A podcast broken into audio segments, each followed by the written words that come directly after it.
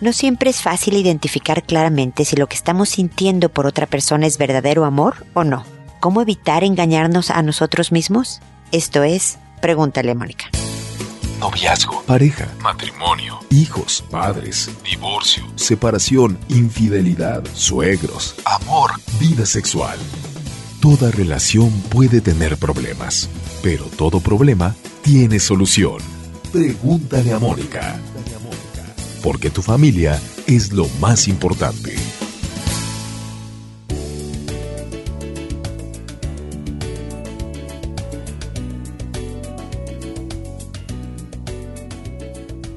Bienvenidos amigos una vez más a Pregúntale a Mónica. Soy Mónica Bulnes de Lara. Como siempre, feliz de encontrarme con ustedes en este espacio en donde los invito a visitar la página www.preguntaleamónica.com donde les pido que a través de ella me hagan sus consultas. En el botón que dice envíame tu consulta, ahí pueden hacérmela llegar, llega a mi correo directo, donde están las redes sociales que tenemos. No sé si están anunciadas todas, pero bueno, estamos en todas partes, Instagram, Twitter, YouTube obviamente Facebook, ¿qué más? Pinterest inclusive, así que bueno, ahí están todos los episodios, los 961 que llevamos hasta ahora, con muchísima información para ustedes. Dense la vuelta. Hablo de los clientes a los que les he dado conferencias, para ahí están las conferencias que doy, una breve versión de mi currículum para que sepan quién soy y qué es lo que más o menos he hecho en mi vida en cuanto a lo trabajo se refiere, etcétera. Así que visiten la página, inscríbanse al podcast. No tiene ningún costo la inscripción. Pueden hacerlo a través de iTunes o a través de cualquier otra aplicación sobre podcast.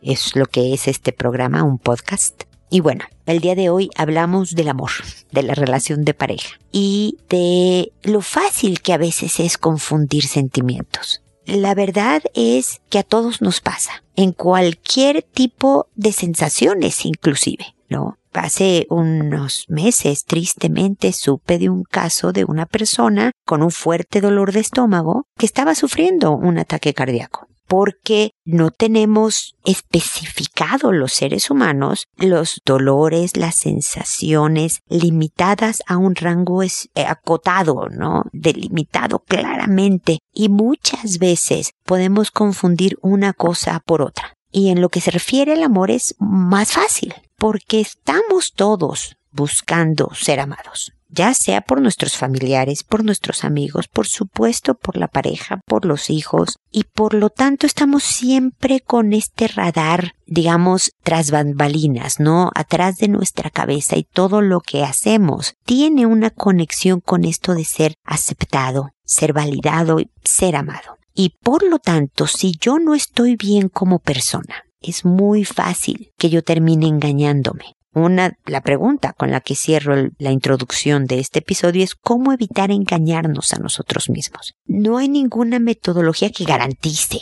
que no puedas creer que es amor lo que no es, pero lo que puede reducir muchísimo las probabilidades de que confundas las cosas es que tú te fortalezcas como persona que tú estés lo más sano posible. Nadie es completamente sano en el planeta. No existe esa persona. Siempre tenemos algún trauma, alguna manía, alguna inseguridad, alguna maña. Todos tenemos este lado oscuro, vamos a llamarlo así. Pero si yo trato de ser una persona íntegra, completa, y me refiero a que tengo pasatiempos, cuido mi salud, no, en la mejor manera posible, fomento mis relaciones familiares y de amistad, reto, desafío a mi cerebro alguna actividad intelectual que no practico regularmente. Por ejemplo, no sé, si no voy con regularidad a conciertos de música clásica, a oír una conferencia sobre algún tema que me pudiera parecer interesante, a ver exposiciones de arte, desafío a mi cerebro, no como pasatiempo, sino como una actividad adicional trato de encontrar motivación y nuevos conocimientos en mi trabajo, fomento la vida espiritual, es decir, todo lo que me constituye como persona, lo, lo promuevo, le doy un giro positivo, es muy posible que yo sea capaz de elegir adecuadamente una persona con la cual estar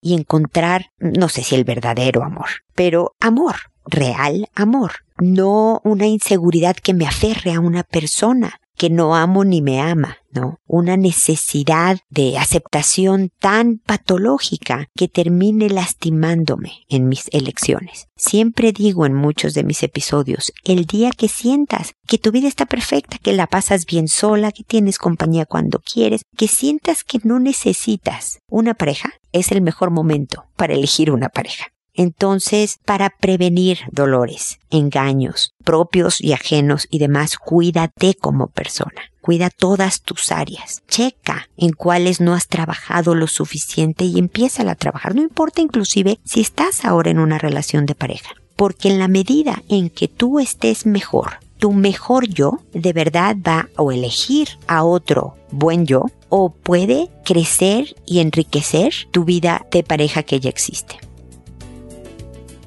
Así que bueno, espero que este comentario inicial les ayude a esto de identificar si es amor o no es amor lo que sentimos. Y ahora, como saben, procedo a contestar sus consultas, que lo hago por orden de llegada, que a todo mundo le cambio el nombre para conservar el anonimato en la consulta misma, que lo hago por audio para alcanzar a más gente. Si contesto en mensaje directo, obviamente solo le respondo a una persona. En audio alcanzo a más gente y la idea es de proporcionar ideas estrategias, sugerencias que ayuden a hacer una mejor vida para todos. Por lo tanto, quiero llegar a más gente con el propósito de este programa y me tardo en responder. Les pido paciencia y agradezco la misma y su comprensión en el tema, pero siempre respondo.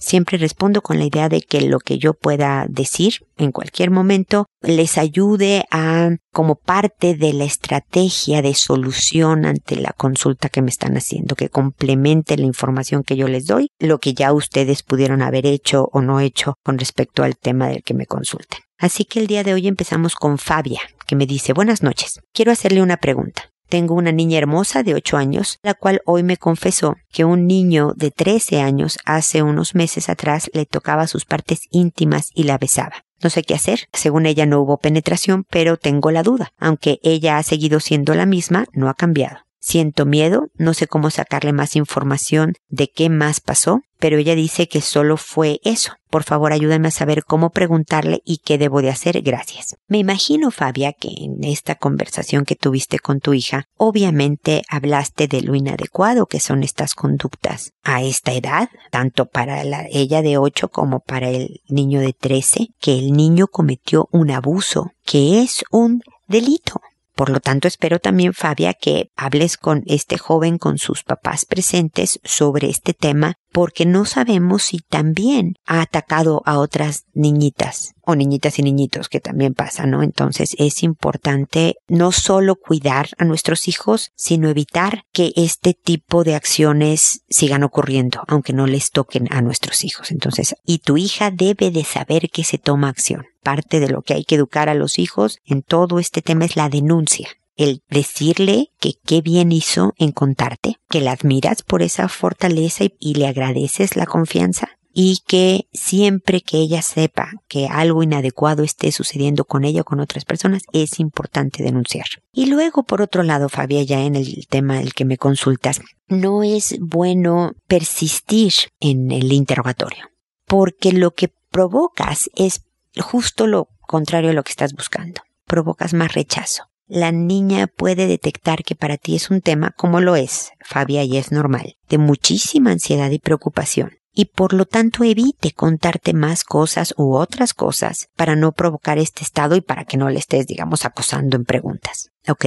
Entonces tú síguela educando en sexualidad en qué es lo bueno, cuándo son los tiempos, la denuncia, como te digo, el respeto al cuerpo, que incluye lavarse los dientes, ir al doctor por vacunas o a chequeos necesarios, tomar una medicina cuando estemos enfermos. O sea, no solo es en el tema sexualidad, sino el respeto al cuerpo, el respeto al cuerpo de los otros, el autocuidado, etcétera, etcétera. Tú sigue haciendo lo tuyo y espero que este jovencito no esté cerca, no sé quién sea, no, pero que no se vuelva a acercar a tu hija y que de veras haya una acción preventiva para que esto no vuelva a suceder con nadie más. Con suerte no sucedió muchas veces. Tu hija todavía no entra en la pubertad, está a punto, pero todavía no. Con suerte esto no tiene un impacto, pero tienes que estar observante en el futuro de la conducta de tu hija, no porque después provoque traumas, ni mucho menos, pero para que ya que sus propias hormonas hayan despertado, ella pueda manejarse con autocontrol, con sabiduría, digamos, también en su conducta afectiva y sexual para tener una buena vida, ¿ok? Que esto sigue siendo parte de tu formación como mamá en este tema con tu hija. Espero de todas maneras que sigamos en contacto y cualquier otra duda me comentes para poderla resolver, ¿ok, Fabia? Así que espero futuros correos si fuera necesario. Gabina, por otro lado, como ven, Internet me provee de nombres originales, me dice buenas noches. Soy una madre que está muy preocupada. Tengo mi niña de nueve años y hace unos días la veo con comportamiento extraño, dándole muchos besos a su hermano mayor de once años, y el día de ayer mi esposo la sorprende besando en la boca a su primo de cinco, y lo único que hizo fue sacarlos de la habitación. Yo hablé con ella y me dice que no sabe por qué lo hace, pero que tiene ganas. Quisiera que me ayude, que me dé algunas pautas para poder tratar de solucionar esto, o tratar de entender qué está pasando. Algo que yo siempre promuevo, Gabina, es el explicarles a los hijos en qué etapa están. Yo creo que eso también aclara muchas cosas. Cuando sabes qué le pasa a tu cuerpo, número uno, te tranquilizas, no te sientes como tan rara o como con sensaciones preocupantes. Y luego ya puedes diseñar una estrategia de manejo. No sé, te voy a poner un ejemplo tonto, Gabina. Si te duele la cabeza todos los días, ¿no? Y te tomas aspirinas, pero te vuelve a doler la cabeza y otra vez te vuelve a doler la cabeza y así. Pues para la segunda semana de dolores de cabeza consecutivos tú dices, ¿qué tal que tengo un derrame? O un tumor, peor aún en el cerebro, y te angustias y la ansiedad y el miedo y, vas al doctor y te dice Gabina que tienes sinusitis, tienes una infección en los senos nasales y que con un poco de antibiótico estos síntomas se van a quitar. En ese momento, incluso puedes sentir que te duele menos la cabeza. Te tranquilizas. Dices, ah, entonces lo que me pasa es esto y es normal que duela la cabeza cuando. Ah, y con este tratamiento, perfecto. Lo mismo le pasa a una niña de nueve años que entiende que está en la pubertad y que hay hormonas que le están preparando para la adolescencia y por lo tanto puede tener estas ganas que dice que tiene. Sin entender por qué, siente ganas. Pues es que hay químicos en su cuerpo. Ese es el primer paso, entender que es normal sentir esta curiosidad, ¿ok? Y después está la parte más importante, Gavina, la de formación de características de personalidad, de fortalecimiento de carácter que van a ser necesarios no solo para el manejo de su sexualidad, pero para el resto de su vida, como por ejemplo el autocontrol. No siempre que tenemos ganas debemos de hacer las cosas. La verdad es que es bien difícil, porque nada más el ejemplo mejor es el de las dietas, ¿no? Si ve que tú, Gavina, o tu esposo, o los millones de personas que hacemos lo mismo, sabes que no debes de comerte este pastel de chocolate porque estás a dieta, porque eres diabético, por lo que tú quieras, y lo tienes enfrente y te lo comes porque tenías ganas, estamos dando los adultos alrededor de tu hija un muy mal ejemplo. Pero tenemos que, además de dar mejor ejemplo como papás, tenemos que aprovechar otros ejemplos de decirle, mira, tú pudiste tener ganas en la tienda de tener este juguete o esta ropa o esta cosa. Y no por eso la agarras y te sales sin pagar porque como tienes nueve años no tienes dinero. No, mamá, es que pues me meten a la cárcel. Bueno, si estás besando niños de cinco años, si te dejas besar por niños mayores, si acosas a tu hermano en besos. Todo esto en otras edades y en otros momentos pudieran relacionarse con cosas que son un delito y no te hacen bien a tu físico ni a tu corazón. Y entonces la educas en el autocontrol y le das tips, porque la verdad es que somos débiles y que si tenemos la tentación enfrente es difícil controlarse. Entonces sé de gente que está dieta, que no compra pasteles de chocolate o no hay galletas en su casa o no hay lo que sabe que es demasiada tentación para controlar. De la misma manera, hija, tú sientes ganas, ve donde haya un adulto. Si estás con tu primito de cinco, vete a donde estamos yo, tu tía, etcétera, etcétera. Porque si estamos tu tía y yo, pues no vas a estar haciendo este tipo de cosas que sabes que no son correctas. Ayúdate a no caer en la trampa. Pero ¿te fijas la actitud en la conversación, Gabina? Es una conversación natural, positiva, formativa, tranquila, sobre todo para que tu hija sepa que te puede preguntar cosas Oye, pero mamá, ¿y esto otro que a veces siento? O esto otro que supe que de una amiga del primo de la hermana, para no decir que fue ella, que hizo, pero siente que está en terreno seguro, que te puede preguntar, ¿no? O te puede llegar a decir, mamá, la idea que me diste de irme con adultos, pues no está funcionando. Sigo con muchas ganas. ¿Cómo le puedo hacer? ¿Qué otra cosa se te ocurre? O mamá, se me ocurrió esta mejor idea. Y toda esta confianza en ti, acercamiento, forma de tratar estos temas va a ayudar muchísimo durante toda la adolescencia y los primeros años de la vida adulta para que tu hija quiera escucharte quiera de verdad que le proporciones información que le va a servir para hacer su propia vida. A diferencia de que si la castigas, la regañas, pero cómo es posible, qué horror y demás. Sería, como comentario extra, el que hablaras con tu esposo y le dijeras que agarrara valor, que él también le puede proporcionar a su hija, como le puede proporcionar obviamente a su hijo el mayor, una perspectiva distinta a la tuya, porque él es hombre, porque es distinto a ti, y esta perspectiva también complementa y ayuda en la vida de la hija. Entonces valor, porque hay veces que nos pone nervioso, nos incomoda todos estos temas de sexualidad y pues nada, nada más los separas, no, no, no, eso no se hace y ya. Y ahí llegó toda interacción en el tema. Y, y, hay que entrarle, agarrar el toro por los cuernos, como decimos en México, ¿no? Porque sobre todo en esta época en donde hay tanto acceso a todo tipo de información, los papás debemos ser bien valientes en, con nerviosismo y incomodidad y todo, no quedarnos callados y hablar de cuánto tema se nos ocurra que pueda necesitar nuestro hijo para formarse mejor como un futuro adulto.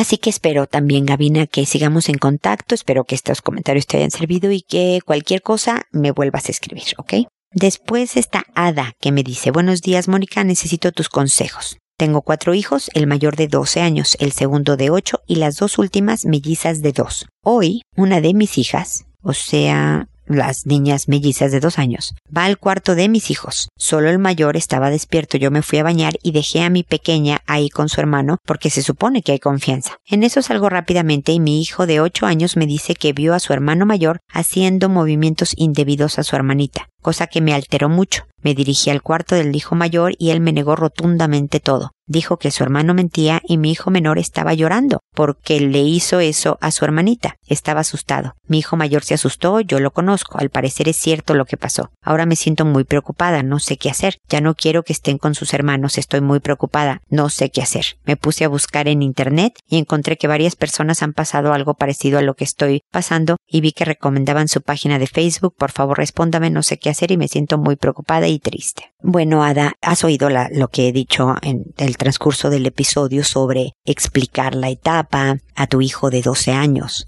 El saber que él hizo algo indebido.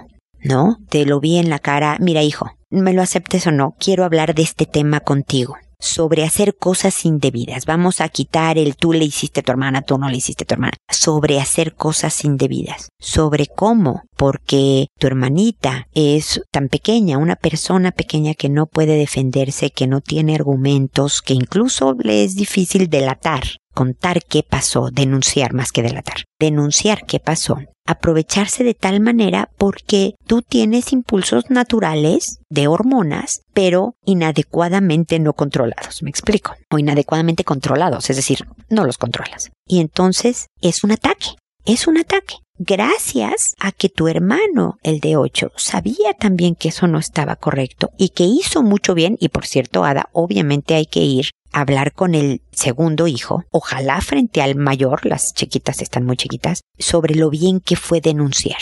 Cuando algo es incorrecto, dilo. Pero gracias a eso, digamos que él fue un buen freno en tu vida. Dale el giro positivo para que no se enoje y rechace al hermano por haber acusado en un momento dado, ¿no? Eh, entonces, gracias a que tu hermano delató. Pero el chiste es que tú desarrolles herramientas, hijo, para tú detenerte solo. Porque impulsos vas a tener muchísimos. De sentir cosas, de tomar cosas, de fumar, no sé, tabaco algún día. Y si sabes que te hace daño, es importante que tú sepas frenarte, hijo. Y nuevamente, Ada, con la mayor tranquilidad posible controlando el miedo, el nerviosismo, el enojo que uno siente, la preocupación, todo esto. Tratar de hablar del tema de la forma más natural posible, pero con firmeza. Esto no puede volver a ocurrir, porque algo así es un delito. Y algo así tiene consecuencias serias, castigos serios, no solo en la casa, viejo, también por la ley. Así que ayúdate con tal estrategias, ¿no? Sal a hacer ejercicio cuando sientas impulsos muy fuertes, ve y pelotea, sal a correr, quema esa energía, métete a dar un regaderazo de agua fría, como decimos en México, vente a donde hay adultos, dale todas las herramientas que le puedan ayudar a controlar lo que está sucediendo en su cuerpo y en lo que él desarrolla todo el autocontrol y disciplina que se requiere hasta llegar a la vida adulta pero le hablas con cariño inclusive cercanía, tranquilidad, pero con firmeza, ¿ok? Ahora se trata de que no vuelvas, o sea, tampoco no puedes dejar de bañarte, ¿no, Ada? Porque no vaya a ser que un hermano ataque a otro, lo que sea. No puedes tener vigilados 24/7 a tus hijos, pero si promueves la denuncia, si la felicitas y dices qué bueno que me dicen cuando algo mal le pase, si incluso a tus hijas de dos años las vas educando en el autocuidado y el respeto y nadie te toca y tú no tocas y tú no enseñas y que nadie te enseñe, los videos inadecuados tienes bien bloqueados cuanta red social o páginas de internet puedan meter en problemas a tus hijos y demás, puedes seguir formándolos y teniendo una vida normal, ¿ok?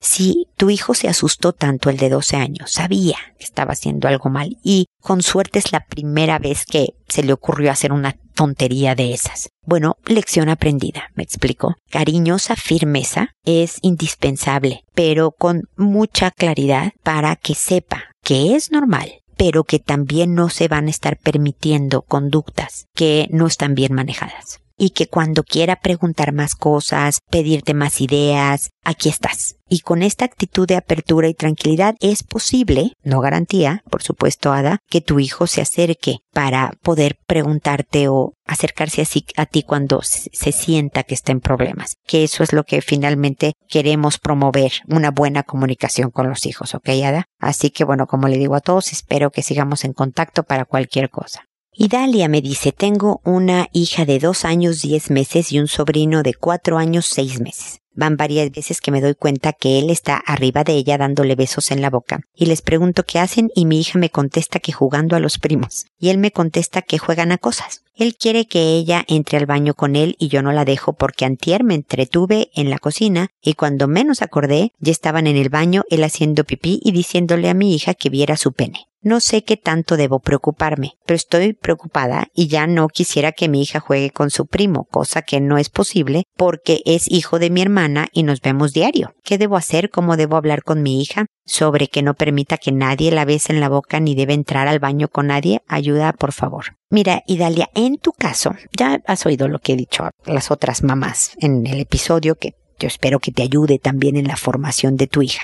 Pero aquí son dos niñitos en etapas, sobre todo el sobrino de cuatro años y medio, en etapas de reconocimiento. Entre los cuatro años, cinco, eh, seis también pasa, tres años también pasa. Los niños y niñas están descubriendo quiénes son, qué es ser un niño, qué es ser una niña, las partes del cuerpo, cómo se ven, a veces también cómo se sienten. No tiene sus conductas el contexto sexual que tiene para un adulto. Obviamente tú ves a un niñito de cuatro años diciéndole a una niñita, oye, mira mi pene, y tú lo ves desde la mirada de una mujer adulta como algo sexual, como posible incluso abuso, ¿no? Pero para el de cuatro años es como si dijera, mira mi brazo. Pero claro que no tanto, porque sabe que estas son partes íntimas, que no siempre enseña, que de alguna manera sabe, porque lo habla con o lo ve entre los adultos, que es un tema medio prohibido. Pero sigue siendo propio de la etapa como lo he dicho anteriormente, no porque es propio de la etapa natural en ese eh, momento de la vida, no quiere decir que por eso no corregimos y no le vamos a decir a un niño esto no se hace o esto sí se hace, ¿no? Entonces hay que tener a los niños pues lo más estrechamente supervisados. Es difícil porque pues vas al baño, porque haces otras cosas, estar cada minuto del día supervisándolos pero tenerlos mucho más estrechamente supervisados y desde luego tu hermana y tú pueden decirle a tu sobrino esto no, ya no van a jugar a los primos, este juego no se juega. ¿Por qué? Porque no está bien que eh, los primos, los niños chiquitos, se den besos en la boca ni estén uno arriba del otro. Nunca más.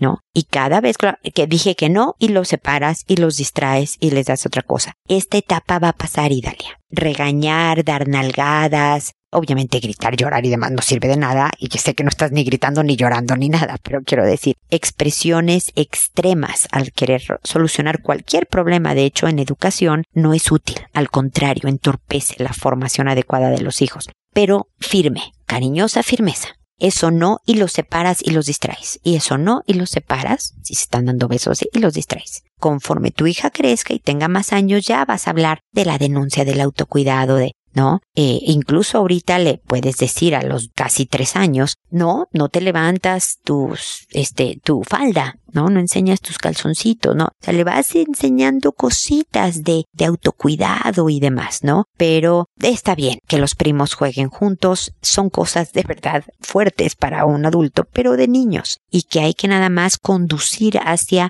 la mejor expresión del cariño, del juego y de todo con firmeza, con persistencia. Cada vez que suceda los separas, les dices que no y hablando tú y tu hermana con tu sobrinito de esto no se juega con tu primita. No, no más, no más, no más. Y espero que esta etapa pase y que todo vuelva a la tranquilidad eh, normal y dale, ¿ok? Va a haber otros temas, créeme, en la vida de tu hija en que van a provocar preocupación, pero, pero este en particular nada más es en un momento de una etapa que es normal, pero aún así hay que dirigirla hacia el lado correcto, ¿ok? Así que bueno, seguimos en contacto. Ahora es el turno de Jacinta que me dice, mira, es bien complicada la situación. Resulta que una amiga me contó que estando en, su casa con una pequeña de tres años, ella se sintió atraída por la niña. Mi amiga tiene mi edad, trece. La cosa es que ella fue a su habitación con ella, la tomó en brazos, me dice que la tocó su trasero, lo hizo viéndolo de otra forma. La pequeña empezó a saltar, no tenía ni idea de lo que estaba pasando. Ella me dice que no le hizo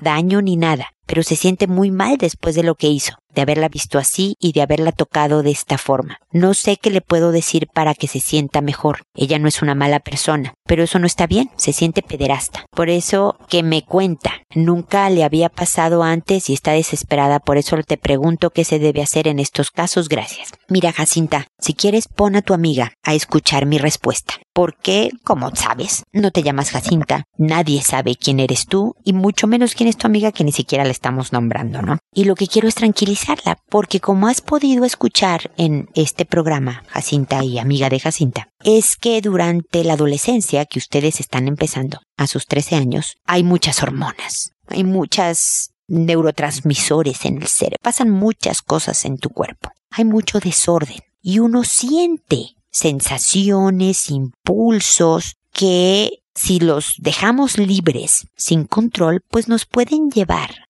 a hacer cosas no siempre adecuadas. Ustedes pueden a lo mejor ir a una fiesta y que alguien hubiera llevado trago, que hubieran llevado alcohol. Saben que no deben tomar, que no solo le hace daño al hígado de su cuerpo de manera importante y seria, y por otro lado, les hace daño en el desarrollo neurológico, en el cerebro, el alcohol, fíjate tú. Entonces, aunque tú sepas todas estas cosas con tu razón, con tu inteligencia, vas a sentir el impulso de, y la tentación y la curiosidad de actuar. Y solo esa base de autocontrol, de decir, aunque quiera, incluso aunque pueda, tomar, voy a hablar de, del alcohol ahorita Jacinta y amiga de Jacinta, porque no hay papás, no va a haber nadie que me acuse, sé que no debo hacerlo y me tengo que frenar. No es fácil, Jacinta. Incluso los adultos, de muchos años más que tú, tenemos a veces dificultad para frenar estos impulsos, pero debemos de hacerlo si queremos una buena vida. Lo que le pasó a tu amiga es algo natural de la edad de sentir esta, esta sensación de tacto eh, bonita. Pero lo malo es que sí lo hizo con alguien que no va a poder denunciar. Pero al mismo tiempo sí se frenó y no le hizo daño ni nada. Y se asustó. Ella no es pederasta. Para ser pederasta se necesita algo mucho más profundo, mucho más serio. No está ahí. Fue víctima de un momento de debilidad de sus 13 años. Pero qué bueno que pasó. Fíjate lo que te estoy diciendo, Jacinta y amiga de Jacinta, porque te pone en alerta. No solo a tu amiga, sino también un poco a ti, de estos impulsos, de estas tentaciones que van a sentir muchas veces, no solo a nivel sexual, ¿no? De tocar a una niñita o dejarse tocar por alguien más, más grande, de la misma edad y demás, sino también, como te digo, a lo mejor del alcohol, del cigarro, de, de cosas que sabes que no está bien y es el momento para hacerlas. Entonces hay que estar vigilantes, Jacinta. Y como habrás podido escuchar en este episodio, hay que ponerse obstáculos. Así como dije, no, no comprar pastel de chocolate si quiero, no sé, bajar de peso o dejar de comer tantas harinas o azúcar y todo eso. Es provocar situaciones que obstaculicen, que impidan que caigas en un momento de debilidad no quedarte sola. Si estabas en una casa con una pequeña de tres años, seguramente había un adulto por ahí. Irte a donde hay adultos para que el que dirán sea lo que te frene, porque tu cuerpo quiere hacer otras cosas. Ese tipo de cosas es lo que les va a ir ayudando a tomar buenas decisiones, Jacinta, y a sentirse tranquilas y en paz con ustedes mismas, y sentirse orgullosas de ustedes mismas y de quiénes son tu amiga y tú son buenas mujeres que están en una etapa vulnerable, difícil en el sentido de estos impulsos y de estas cosas que las hormonas y el cerebro creciendo provocan. Así que ayúdense. Va a haber momentos de flaqueza, nos pasa a todos, pero den marcha atrás. Tengan, oh, oh, cuidado, yo estaba siendo débil, no, voy para atrás. Yo espero que nunca jamás en el tema de lo que le pasó a tu amiga, nunca jamás con una persona indefensa, nunca jamás aprovechándose de que es más chiquita, de que no puede hablar bien, de que nunca jamás en el tema sexual que les va a hacer daño a ustedes física y emocionalmente pero también en los otros temas. Mucha vigilancia, ¿ok? Y espero, Jacinta, gracias por haberme escrito. Hasta no frecuentemente tengo un auditorio tan joven como tú, pero ya sabes dónde estoy. Si algún día hay algún otro tema que quieras discutir, pelotear ideas conmigo, aquí estoy para lo que puedas necesitar, ¿ok? Espero que sigamos en contacto. Luego, Kristen me dice, hola, lo que pasa es que mi niña de tres años se besó con mi sobrino de cuatro años y con su hermanito de cuatro años y no sé cómo reaccionar a esta situación. Espero me pueda dar un consejo. Como ves, Kristen, este episodio se convirtió en un programa sobre sexualidad de los hijos. Sin querer queriendo, como dicen en mi tierra, el famoso chavo del ocho pues todas las consultas han sido sobre el tema y creo que he hablado ya de de cómo a los tres, cuatro añitos este tipo de conductas ocurren con una normalidad espantosa. Además, a los tres, cuatro años, algo que no he dicho ya, Kristen, y que también puede ayudar, y incluso más tarde, las expresiones del amor de los niños son totalmente libres. Ellos sienten que quieren a sus primos y a sus hermanitos y van y besan. Sí, a veces en la boca, a veces en el cachete, no les importa porque, como dije antes, no tienen la implicación sexual que tienen para los adultos, y entonces van y besan en la boca porque quieren mucho al, al primo y al hermanito. Lo único que hay que hacer en estos casos, Kristen, es enseñarles a expresar cariño. No en la boca, hijita, así, abrázalo así, le das un beso en el cachete, dile que lo quieres mucho, hazle un dibujo, cántale una canción, eh, dale diferentes formas de expresar cariño, pero no están haciendo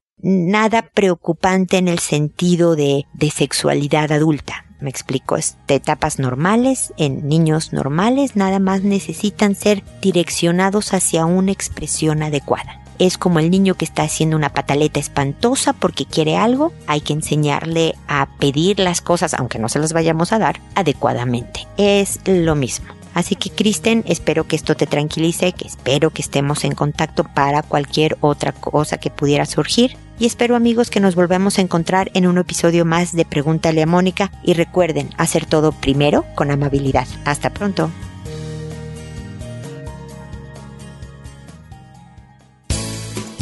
¿Problemas en tus relaciones? No te preocupes, manda tu caso, juntos encontraremos la solución www.preguntaleamónica.com. Recuerda que tu familia es lo más importante.